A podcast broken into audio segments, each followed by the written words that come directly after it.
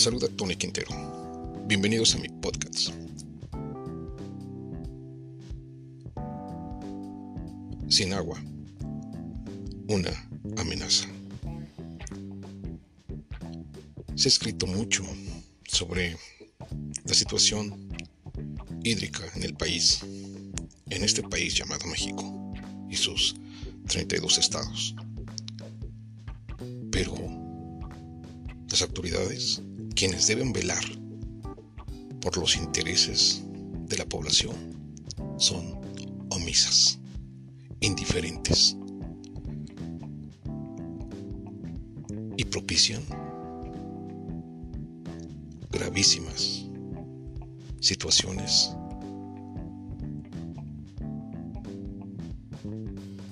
para proyectar seguridad futuro. Por eso, en esas investigaciones se hace hincapié en las formas de lograr proyectos a futuro, proyectos inmediatos, para que comunidades, para que municipios enteros, colonias, poblaciones, no se queden sin agua, sin este vital líquido. He retomado una investigación de la Academia Mexicana de Ciencias, donde señala la disponibilidad de agua en el futuro de México. De Agustín Felipe Breña Puyol y José Agustín Breña Naranjo. Señalan que más de 35 millones de mexicanos viven con escasez extrema de agua, arriba de 43 millones con disponibilidad baja. De continuar los actuales esquemas de uso y aprovechamiento ineficiente de los recursos hídricos, el futuro de México se ve seriamente amenazado. La gestión del agua es un proceso que se apoya en el conjunto de principios, políticas, actos, recursos, instrumentos, normas formales y no formales, bienes, recursos, derechos, atribuciones y responsabilidades, mediante el cual el Estado, los usuarios y la sociedad promueven coordinadamente en forma sustentable el control y manejo de este recurso en beneficio de los seres humanos y su medio social, económico y ambiental. Uno de los instrumentos de mayor relevancia en la gestión de los recursos hídricos es estimar la disponibilidad del agua en las cuencas hidrológicas, ya que a partir de sus magnitudes se podrán establecer los niveles de escasez o abundancia, asignar equitativamente los requerimientos de los usuarios, o llevar a cabo una planeación del recurso agua a corto, mediano o largo plazo. La disponibilidad natural media de agua por habitante en un año es un indicador fundamental para evaluar la situación de los recursos hídricos en una cuenca hidrológica. Se considera que existe una escasez extrema cuando es menor a mil metros cúbicos por habitante por año, valor que limita drásticamente las posibilidades de desarrollo la disponibilidad presenta una escasez crítica si su valor se encuentra entre 1000 y 1700 metros cúbicos por habitante por año, situación en la cual es necesario tomar medidas urgentes para preservar el recurso. Se tienen disponibilidades bajas y medias, si los valores oscilan entre 1700 y 5000 metros cúbicos por habitante por año, y 5000 y 10000 metros cúbicos por habitante por año, respectivamente.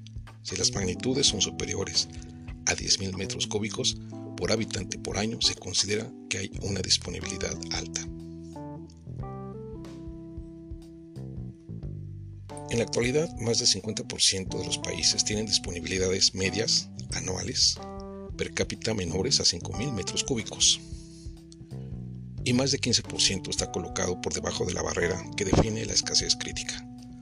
Con las tendencias actuales, en el año 2025, las dos terceras partes de la población mundial vivirán en países con disponibilidad baja de recursos hídricos. Además, la disponibilidad media anual del agua por habitante es muy diferente de país a país, ya que de acuerdo con las estimaciones realizadas por el Sistema de Información sobre el uso del agua en agricultura y el medio rural, Aquastat 2005 para el año 2004 en Canadá era de 99.700 metros cúbicos, en Argentina de 29.100, en Estados Unidos de 9.500, en China de 2.400 y en Egipto de 1.000 metros cúbicos. México, con una disponibilidad de 4.094 metros cúbicos por habitante. Ya se encuentra en el grupo de los países con disponibilidad baja. Las variables de mayor relevancia que intervienen en la estimación de la disponibilidad natural media de agua por habitante en un año son el volumen de precipitación que se presenta sobre el área de la cuenca o región hidrológica, la magnitud de la evaporación y la población que habita en su área de captación. De no existir cambios climáticos significativos, lluvia y evaporación se presentan con las variaciones normales propias de su ocurrencia, mientras la población presenta un crecimiento de gran, magnitud. En consecuencia, la disponibilidad por habitante depende fundamentalmente del número de aquella.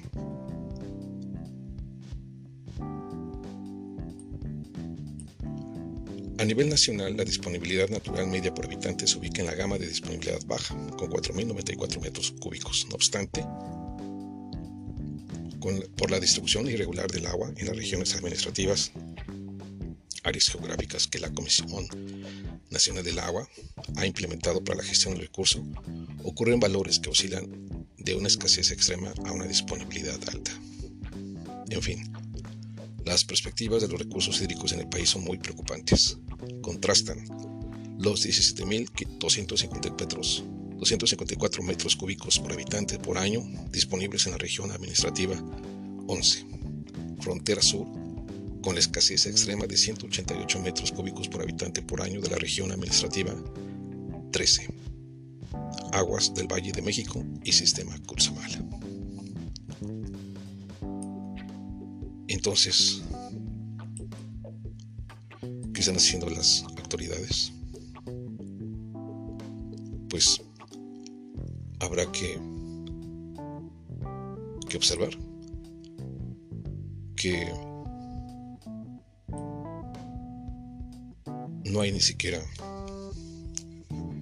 eh, programas de concientización para lograr que se cuide el agua. Entonces tenemos un problema bastante, bastante preocupante.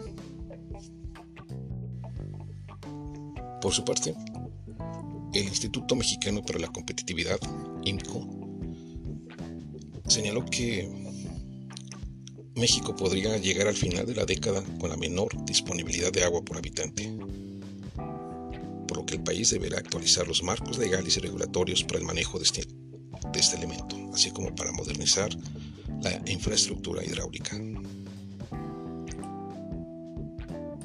De acuerdo con datos del Banco Mundial, la disponibilidad de agua en México ha disminuido drásticamente a lo largo de las últimas décadas. Mientras que en 1960 la disponibilidad promedio anual per cápita era de 10.000 metros cúbicos, para 2012 alcanzó los 4.000 metros cúbicos.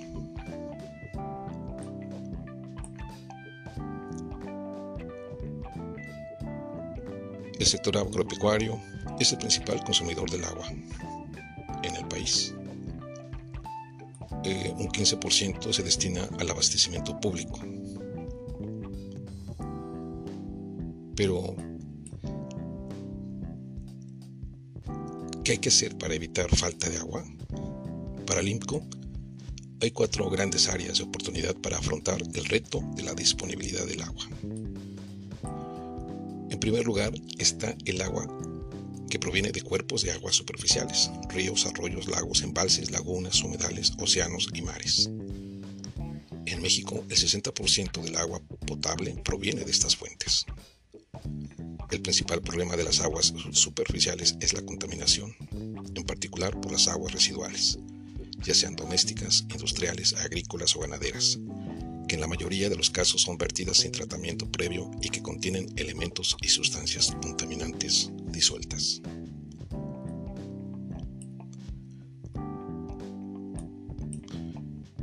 Como segundo punto, se encuentran las aguas subterráneas, cuyo principal problema es que se encuentran en riesgo de sobreexplotación.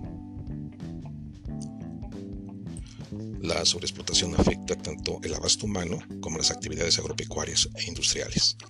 Al mismo tiempo eleva los costos de extracción del agua y ocasiona hundimientos en el terreno. En el tercer tema sobresalen las lluvias. La precipitación promedio anual a nivel nacional ha aumentado a través del tiempo, potencialmente debido al cambio climático. Sin embargo, este fenómeno no se ha presentado en todas las entidades federativas con la misma intensidad. En la Ciudad de México y el Estado de México, la precipitación se redujo entre 2000 y 2021, mientras que durante este mismo periodo aumentó en estados como Campeche, Quintana Roo, Veracruz y Guanajuato. Finalmente están las sequías que, están, que tan solo en 2021 se registraron 8.491, de las cuales 71% fueron severas, con riesgo de pérdidas de cultivos.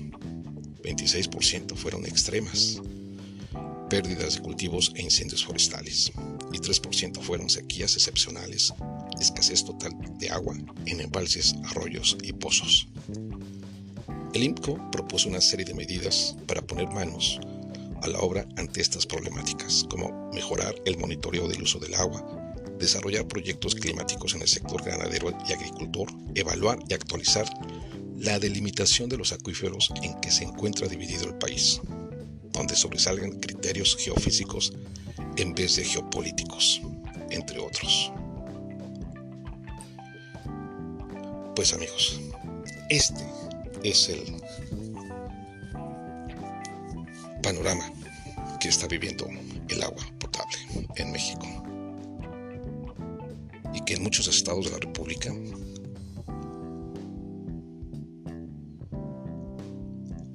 se están secando.